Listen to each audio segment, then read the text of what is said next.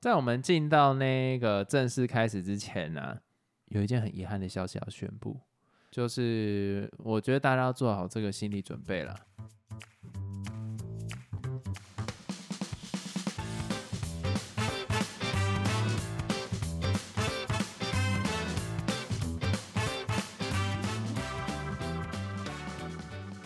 你讲那么严肃，其实不是很重要的一件事情。没有啊，就是未来一到两周我们不会更新了，主要是因为老陈他要迎接他人生的第一次出差，所以他要我跟各位转达，也就是跟各位挂个保证，就是未来他回来的时候，他会分享很多出差相关的知识，或是发生什么有趣的事情，他会把那两集少的乐趣跟陪伴都在之后的集数带回来给大家，所以大家放心啊，我们一定会做到这一件事情的啊，我们是指老陈，所以先宣布这样啊，我们就进到正题。那如果我达不到怎么办？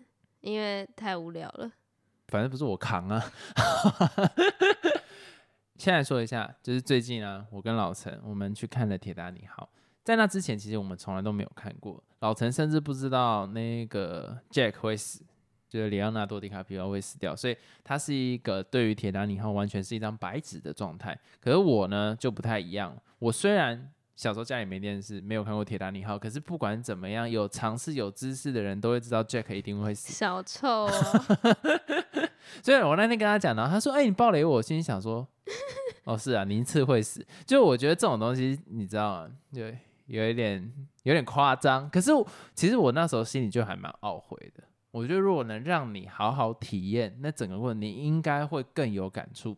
好啦，先讲为什么去看，主要就是《铁达尼号》二十五周年，然后最近重上映。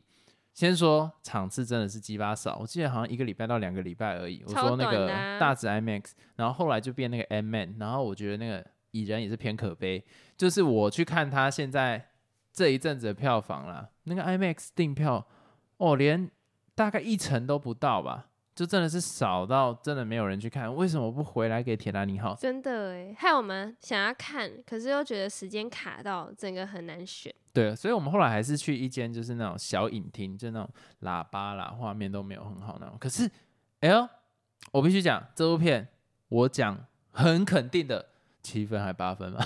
好低哦，我必须，我觉得这个导演的那个感，那个年代感有一点重，就是他让我感觉像是有点他不就是有点那个一九不是一一九九，不是重点好吗？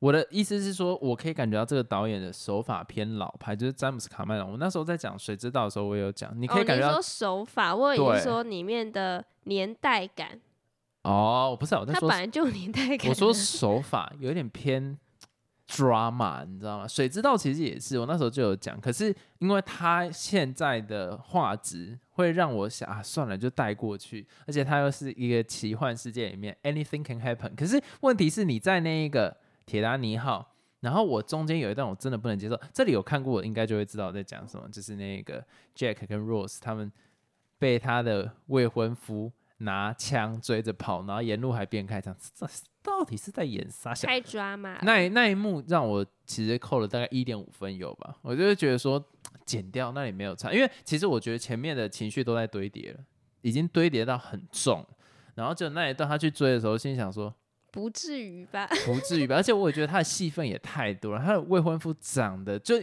导演已经刻意找一个非常不讨喜的人来演这个角色，然后一直要演这个人有多坏，有一个瞬间会让我觉得我在看娘家。或看那个或是那种以前看什么童话故事，然后那种坏人塑造的就是极坏、很抓马的那种。对，我觉得这个东西在以前还可以，就是以前的娱乐很少的时候，你需要一个多的感觉跟很多的情绪。可是现在你随处可见嘛，你 Netflix 你可以看剧又可以看电影，你实际上我就觉得这么大的抓马会让我觉得有点不太舒服，不太舒服。就所以为什么扣了两到三分？可是实际上我可以感觉到这部电影非常的好，而且以前我一直不知道为什么大家那么喜欢。嘟嘟嘟嘟嘟嘟嘟我听到那个旋律，我会觉得很感很吵。然后我听到 Celine Dion 唱歌，我也会觉得哦，因为我觉得他的唱歌就是很 powerful 的那一种。嗯，可是以前都不知道，原来他不唱歌，然后他把它当做是一个电影配乐的时候，哎，在电影里面只要这首歌响起来，你就会觉得哦，有一种鸡皮疙瘩的感觉，我对觉得我觉得好厉害，所以延延伸出我后来听到 Cindy 迪翁唱这首歌的时候，我也会有感觉。可是如果我是先听到他这首歌，我反而是比较偏无感的，这算是我这次看《铁达尼号》最大的感触了。其他我就啊，有这。么惨吗？他关心的议题不是我想关心，就是他关心的议题是坏人很坏，好人没有人在乎那个议题什么，你就是从头看到尾那个代入感啊。我觉得他们两个这样子从相识到相爱，太浪漫了，才几天而已。哎、很浪漫。我看了当下，我真的觉得，哦天啊，太浪漫！我的天，哎、可是我觉得，我先讲，我虽然偏娘，可是我还是一个直男。我看到那个马车那一幕，我真的，我真的爱了。马车。马车他们不是因为天气很冷，然后哦他们的体温，然后他把那哦，个时候，哎、谁？我还想说你在讲哪一段呢？哎我超爱那一我以段。为你在讲马车是一开始他们要上船前。那谁在乎啦？那 关我屁事。哦，然后其他的部分的话，我我必须讲，如果你没看过这部片，我会建议每个人都一定要去看，因为这个导演在情绪的堆叠跟大场面的塑造真的很厉害。可是如果以我的标准来讲，我不会再看第二次。不会，我觉得真的是经典诶、大家都一定要看过。那时候就是都没看，可是就一直觉得说，好像很多人都说好看，一定要看。结果看了之后就觉得啊，超喜欢，而且那时候的里奥纳多真的超帅欸，帅到不行诶、真的好可怕、哦！怎么可以有人长那么帅？那个眼睛是会透到你心里的那一种。我觉得他的眼睛太厉害。他不止眼睛，就整个都很好看啊，就是那种公子哥那种很典型的王子会有的样子。上次老陈这样讲，我马上查一下里奥纳多在海边呢、他现在肚子很大的照片。好，我先讲这个，我觉得里面有一幕我觉得蛮屌的，就是里奥纳多原本都穿的那种很拉萨贵，就是他是混上船的嘛，嗯就是跟别人打赌，可是呃赌博啦不是打赌，可是他上船之后，他为了去参加那个聚会，所以他就是 Rose 换了妹那个西装。哦，你觉得很好看哦？那一瞬间，在他身上真的有感觉到那个你眼睛为之一亮的那一种帅，你知道吗？哦，太厉害了！那个真的是，我觉得他在里面的锋芒甚至压过那个凯特温斯雷。这是当然的，那我就还蛮好奇的，那你最后给这部片几分？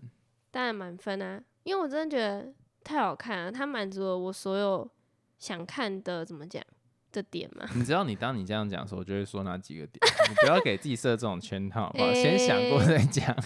哪几个啊？就看完很满足啊，就只有这样。讲每一个点吧。那你刚刚说满足了我看电影的所有的点，不是因为我从头哭到尾啊，啊，我我觉得简单讲，你从哪一段开始，你跟女主角一起恋爱了，然后从哪一段开始跟电影的情绪融合，就是真的我很我告诉你，我就是跟那个女主角一样，一开始就是啊，就是一个普通人，没什么感觉。可是看到一半，你就会不知道为什么突然觉得他很帅，然后会觉得哦，他们两个 恋爱了，好棒。哪一幕开始觉得他很帅啊？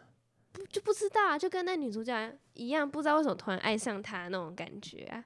然后后来不是很多那种他们可能要分离啊，或是甚至是我不是说有一幕是那个 Jack 他让那个 Rose 先到那个床 床船上床上，哎呦，船上啊嗯，的那一段，他看他，他看他，后来 Rose 不是跳上船，就是大大船，啊，赶快跳回来好感动哦。还有那个 Jack 在画 Rose 的时候，哦，啊那个眼神。哦，太色了，不是啊，反正就是你可以感受到他们之间那种火花。反正就是一路上 Jack 都很细心呵护着 Rose 什么，最后他挂了，就很难过。我大概是这种感觉。就虽然剧情很老套，可是我觉得他认吧，何剧情真的很老套。对，可是我觉得他剧情很丰富啊。然后情感面我也觉得啊，哎，我剧情很丰富，对你来讲是加分，对我来讲是扣分啊。我觉得太多支线了。不会啊，我就觉得很满很爽啊。然后那种情感面我也觉得很好，因为他有激到我，我整场一直哭，一直哭到不能自己的 那种超真的超烦，而且重点他戴口罩，我都觉得那口罩好哦，对，它里面都湿掉了，然后连那个三 D 眼镜里面也都湿湿的。干，那我以后拿到三 D，我要先消毒。不是，你知道，我觉得我其实看着中间蛮担心的，我就一直在想说，完蛋了。因为你 get 不到啊。有一些地方我觉得我 get 不到，然后这个又是有一点点年代的片，也不是说有一点点二十五年，我就觉得说，我很担心老陈看的无感，你知道吗？啊，我又不可能在看，我看电影是很不喜欢别人来打扰我，我也不喜欢打扰别人，然后我就有一点点想要往左边看，可是又不敢看，而且我我这边分享一个很尬的哦，讲这个有点哈斯卡西，中间那个最经典的那一段就是，哦，我在飞，我在天上，好，对不起，那个那一段呢、怎样？那一段怎么了？那一段很浪漫呐、那因为我知道那一段，大家都知道那一段，没有人不知道那一段。然后我就想说，等到他们在那个船上手打开的时候，我要牵老陈的手，但我没那个勇气，我觉得偏尬。为什么偏尬？因为我自己觉得那个画面我出戏了，为什么？我没办法感觉到那个浪漫。我觉得很感动欸。他说他在飞的时候，我心想说关我屁事，写考就不知道。我觉得那一幕很像绿幕，你知道吗？就是很那个阳光，那个夕阳的颜色让我觉得很 fake，然后我就觉得不行，我那一种太直男言论了，无法感受。对，所以我必须讲，这是这部片最感动的地方，应该不是最感动的，就最经典，最经典的地方，我没有没有去握到手，我就觉得这种仪式感偏可惜，偏可惜，其他我都觉得还好。总之我是觉得很好看啊，但你觉得还好的话就算了，但也是推荐大家去哦，看。在这个点上有一说一，完全推荐。就是你没看过的，一定要去看，而且一定要去电影院看。我觉得电影院看的感觉是不一样的，你可以感觉到 Rose 真的在飞。好，哎、我刚刚那个笑声是那个、爱的我，哎、那我们来讲下一部《十月围城》，这个也是经典中的经典。我，你好，我先听你讲了。你觉得你这部片你给几分？我无感呢、不管啊，分数啊，无感是零分的意思欸。五吧，哈，就觉得好哦，看完的那种感觉。我先讲一下为什么我对这部片有一个满满的情怀。我记得我第一次看这种香港跟中国这种的电影，看到那种 泪流满面，就是《十月围城》，我真的感动。我不知道大家有没有看过这部片，现在是 Netflix 上面有，对不对？好像是我真的还是 Disney Plus 啊？Netflix 上面有，我真的很推荐大家去看。那我推荐的角度不是说这部片有多好看，这部片其实某方面来讲是太太不可能发生了，只是里面它其实就是有点像是用跟《铁达尼号》一样，就是用手法去包装真实的事件。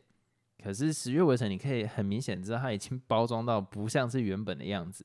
但是我开始对这一种电影，然后它有很多的包装去改变它历史的本质，然后它让你去因为这个电影认识到历史，虽然有可能是野史，就不是那一种正史的那种角度，可是它至少引起我对这件事情的关注跟兴趣，就是从嗯十月围城开始的。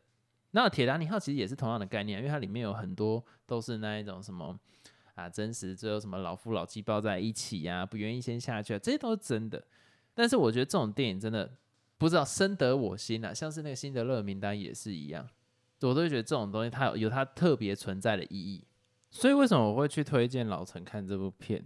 其实那个是我的童年呐、就是如果大家对这部片有印象的话，他其实在讲就是国父，现在还能讲国父吗？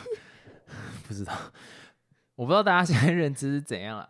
反正就是孙中山到那个，哎、我以前真的很很爱国，可是到底爱的是哪个国家？哦，我这一段真的会被骂、反正就是我以前有那种笑脸的革命情感，我就看到这种，我会觉得很感动，因为他为了一个目标，他为了一个民主的中国，就是我觉得这这这个东西很让我带劲，我就很直接承认我以前对这个东西很带劲儿。那 因为我看到他这样子，你知道，他为了这件事情去做一个革命，我以前不知道为什么我这么感动，可是我这一次再陪你看一次之后，我真的觉得革命是一件很很很怪的事情。你有时候根本不知道那个理念是什么，就是真的上上去的人，真的在第一线的人，你搞不好连到底为了什么而战你都不知道，可是就这样子牺牲掉，我觉得这个感觉对我来讲特别的深刻。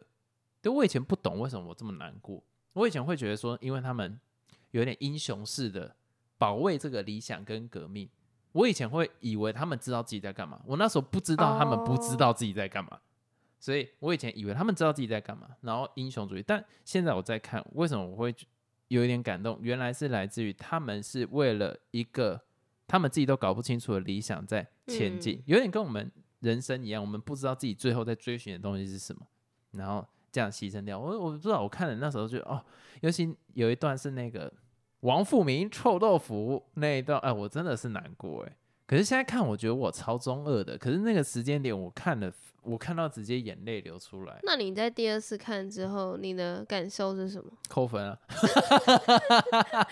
为什 么？不是不是不是，那个我看过很多次，我记得我看了两三遍。哈，你好怪哦。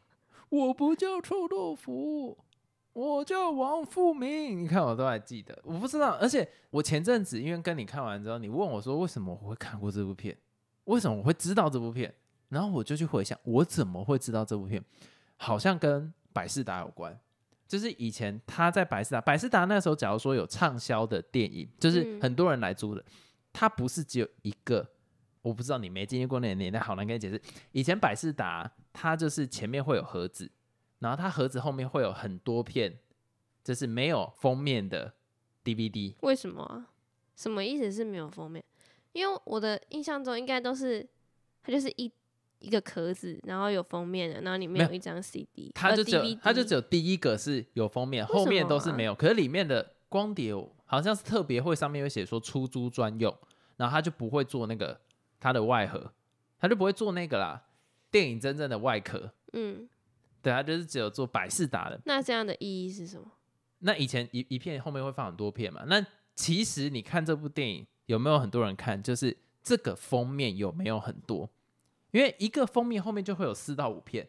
那假如说一整面墙都是这个封面，就代表它是畅销电影。一整面墙都是它的封面，一整面墙都是它封面，所以后面一个至少后面有三到五片啊。那可能它有好几个封面的话，那是假如十个封面，是不是就代表它有三百片？哦，对不对？不是啊，靠背啊，三十片啊，三百片也太多吧？就是它有三十片，可是一般电影可能就大概五个封面或三个封面而已，不会有到这么多。那那时候《十月围城》好像就是至少占了两三排的封面，那有那么多人看哦。有，而且我发现很多人跟我一样有看过，但是都不知道为什么那时候会看这部片，好像跟百事达有关。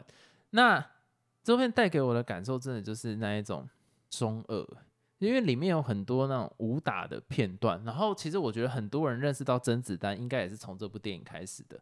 对我来说，就是一个中不知道我 国味很重的片，啊，原来这你的角度因为有可能因为跟自己现在讲话的语言不一样，就那种那怎么讲口音不一样，就会觉得有隔阂感。那一阵子，其实我好像也看蛮多中国电影的，就是《十月围城》，然后好像《风声》，然后就是有一些那种什么夜宴，那个时间段我们家里好像都会看。可是《十月围城》我很确定是我自己租的，就是跟我爸妈没有，他们没有看过这部片。反正我不知道，我我我我去讲这一段就是建议大家去看。可是你说我真的建议的点是什么？我不知道，它带给我是那一种，我觉得很它就是一个童年的记忆啦。铁达尼号是给女生看的，《十月围城》是给男生 看的。烂的结论、哦。没有没有，我我我觉得是这个样子，因为男生常常为了一些很虚无缥缈的东西去追逐，你知道吗？就像是你经过，哎、你跟一个男生打赌，你没有给他什么东西，你只跟他讲说，哦，干你就是比较屌，他心里就是比较爽的那种感觉。我觉得《十月围城》有带出这样的感觉。分类翻什么？没有，我是讲认真的，因为我刚刚仔细想一想，不太对劲，因为铁达尼号我 get 不到，那十月围城你 get 不到，那这应该就是男女之间的区隔。因为我看到大部分在讨论十月围城的，几乎都是男生。我是讲认真的，严孝国他不是孙文，我跟你讲这一段一定很多人听过，真的啦，严孝国他不是孙文，这个真的真的是经典，我不知道怎么跟你们讲，去看就对了。我看那个就觉得很像在看什么让子弹飞那种概念差不多的让。子弹飞也几乎都是男生在看的。对啊，为什么啊？不知道那那个特别带劲儿，都是有关革命。你有没有发现，让子弹飞也是革命啊？奇怪，女生就不能豁一咖吗？去看铁达尼号，妈的，不是那个枪在手，跟我走。你看这都会记得，所以我我跟你讲，这真的就是我觉得这是男女之间的区别。如果你是男生，然后你没看过，你你喜欢这一种有点历史，然后又有一点那种抓马的，我就觉得十月围城很适合。而且哦，干黎明那一段太帅了吧！拿铁扇那一段，哦，我我小时候真的看到一个兴奋，因为我国小是太极扇社团，国小我是打太极扇的，什么叫太极扇呢、就是太极拳结合扇，有没有搞头？太极扇，我们就会放那个音乐，你会拿扇子？嘿，拿扇子，然后会耍，就我是一当耍弓，然后这样耍一下，战是一棵松，真的啦，前到底经历了些什么？真的。然后后来看到那个黎明拿铁扇，就觉得很酷，因为我你知道以前中国扇子是真的武器，你那个没有乱演，哈，那个可以打人吗？真他们会把前面的扇子前面削尖，哦，所以划过去划你脖子，哎呀，然后他把扇子并在一起的时候，他是可以用戳的，然后他把扇子打开来的时候是可以用割的，嗯，所以实际上真的有这个东西。好，我们换到下一 part，这一段有点无聊了。我给这部片八分，先讲我给八分，这样我觉得男生会懂了。演效果，他不是孙文，我跟你讲，我真的听过很多不要。重复这一句，谢谢。好，那我们进到下一个，也是有关于情怀的部分。哎，不对，不对，不对，不对。好了，先讲一下那个啦。最近我们忍不住了，我还是买了那个霍格华兹的传承。哦对对对对，我给满分十分，因为你知道，我觉得近年来 PlayStation 的游戏都有一点点，我前面之前有讲过嘛，有点太难了，难道你也觉得很难哦？是是你变烂了，还是游戏变难？游戏变难了？呃你知道这个东西讲到就是很多人呢、在讲说，现在 NBA 就是篮球，美国篮球，好像大家越打越 soft，可是实际上不是，是因为进攻的效率越来越好，所以相对起来感觉上古时代的一些打法很帅，可是实际上它的效率是低的。我觉得其实游戏有一点这样子的概念，好像不太一样，不知道脑中刚好跳出来就讲一下，你的脸好皱，好气哦。反正就是我觉得霍格华兹他达到一个完美的平衡，它不会像是说那一种其他游戏很太过于复杂，然后剧情太过于让让你没有办法 handle。霍格华兹就是一个卖情怀，我不会把它说的这么窄，可是我会觉得说它是一个非常完美的游乐园。连我都可以玩了。哎，这个是贬义，哎、就是什么意思？我觉得这是好的吧？因为我能玩的游戏不多哎、我觉得他把那个中间值抓的非常的稳。你在收藏，就是你去找一些线索，你去解一些谜题，跟你在实际战斗这两个东西，我觉得他抓了大概五很十五十，很平衡。那他战斗的难易度上面也是很平衡，我觉得这个这一点就很难，而且甚至我会觉得老陈如果未来可以再玩其他 PS 五的游戏，霍格华兹是他很好的一个出街的入门砖，入门砖。那你说我们在玩上面会不会变得太过于简单？也不会，因为实际上你可以用一些不同的玩法，就是我觉得这个东西真的很棒。霍格华兹真的是我近近几年来在玩游戏上面有让我找回到以前的那一种兴奋感，啊，那很棒哎、很，棒。那我就不知道网络上有些人在批评说什么这个游戏太无聊吗？太 easy，也就有一点太丑，嗯，不是人，就觉得有一点点那一种重复感。你现在应该还没有办法体会，就是它有一些解谜是会 repeat 的，重复感。就是有一个叫做什么梅林的挑战，然后你要去解开它的谜底，可是它的谜底其实是都差不多的。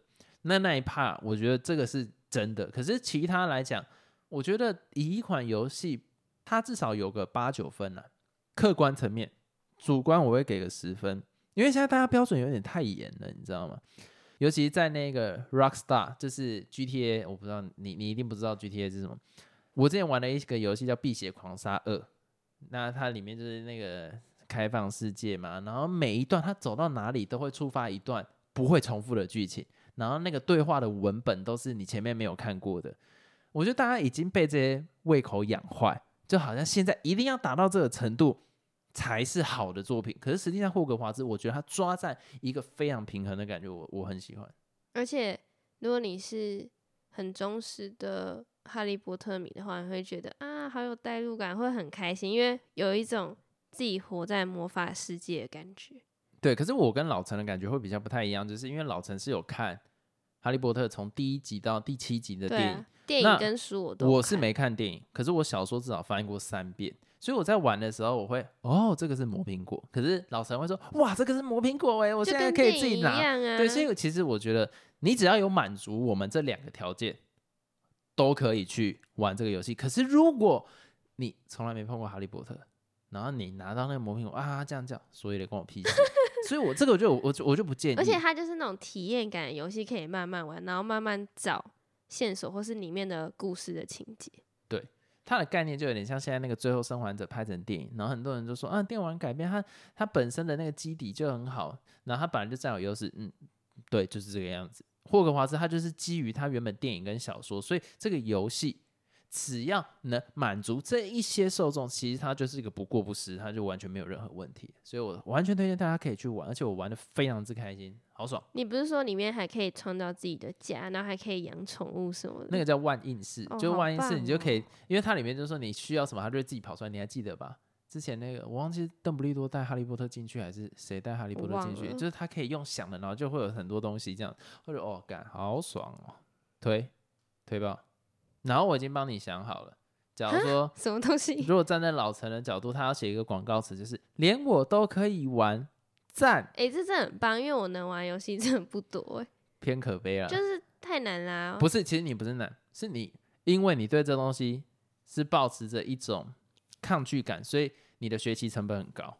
可是但是因为这个游戏我有兴趣，对，因为里面的都是你认识，然后你就会觉得说，哎，我对这个东西有熟悉感，我愿意去熟悉这个手把，我愿意去熟悉 PlayStation 的机制。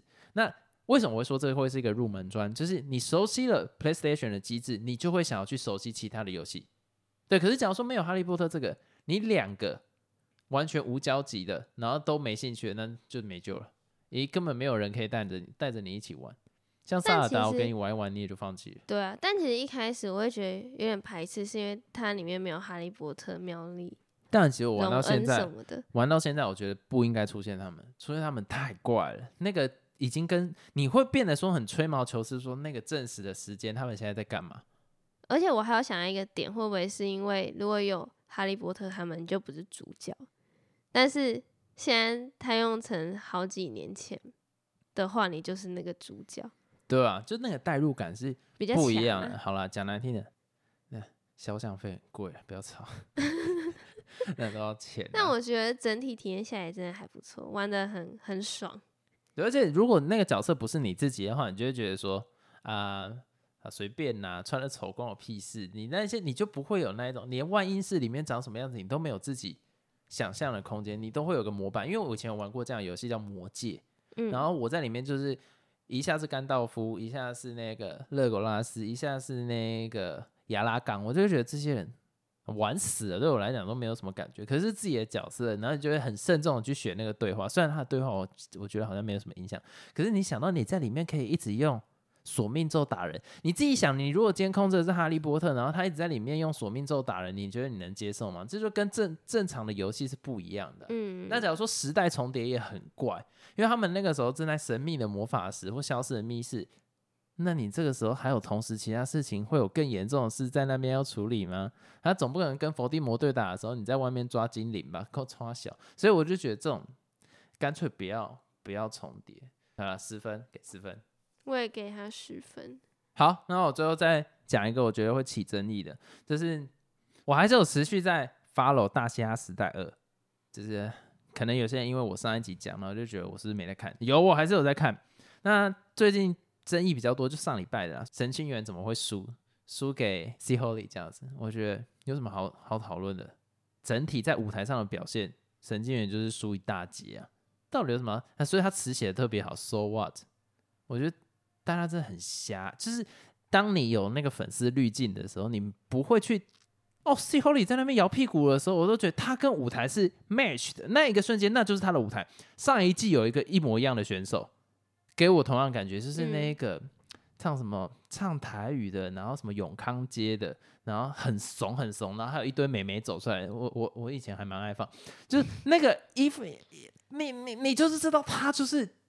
这个 mode，这个 mode 打开就是这个 mode，可是神经元那一段就是会让我觉得你想要让人走心，可是无感啊，而且那个声音变的又不好听，就是会觉得很干，我觉得听的蛮不舒。所以那很很多人在吵说什么赛赛制怎么这样啊？就一个比较好听，一个不好听，到底是听不听得懂？然后最新的这一期我还没看，可是我已经有先看到预告片，我只能说咖米 B 的那个哇，好好听哦，我听的是非常之喜欢。然后还有那个。高万跟那个女生没有，因为我刚刚把她名字念成闺蜜 B，我相信应该有被剪掉。反正就是希望有被剪掉啊！啊，但我现在又讲了又没没救。那个高万跟他那个女朋友之间，哦，那那那那那一段哦也是好厉害，我真的觉得这一季的亮点已经来了，大家可以回来 看。那今天还闲的要死？不是，妈上一上上面几集真的是干，真的是。难看呢，我刚刚才讲超废，真难看。我甚至觉得说，如果是制作方干你啊，干脆都直接剪掉。你看，像我这种，我真的差点直接弃掉，就是从妈大家都忘词，到底是傻小啊，就节节目组哈，反正那个不是重点。现在刚刚敏逼那一首好好听，然后那个那个 a One 跟他那个女朋友，完蛋，我一直忘记别人名字。然后那一段太甜了，哦，那一段我真的起鸡皮疙瘩，哦，好好听哦，光预告片我就快不行了，听起来好色。那如果凭什么那么冷静？那如果对我们有什么建议或是想法，都可以在每一集的说明栏里面有个你问我答听众篇，那你在那边留言或是回复，我们就会在之后的 podcast 回复你。拜拜。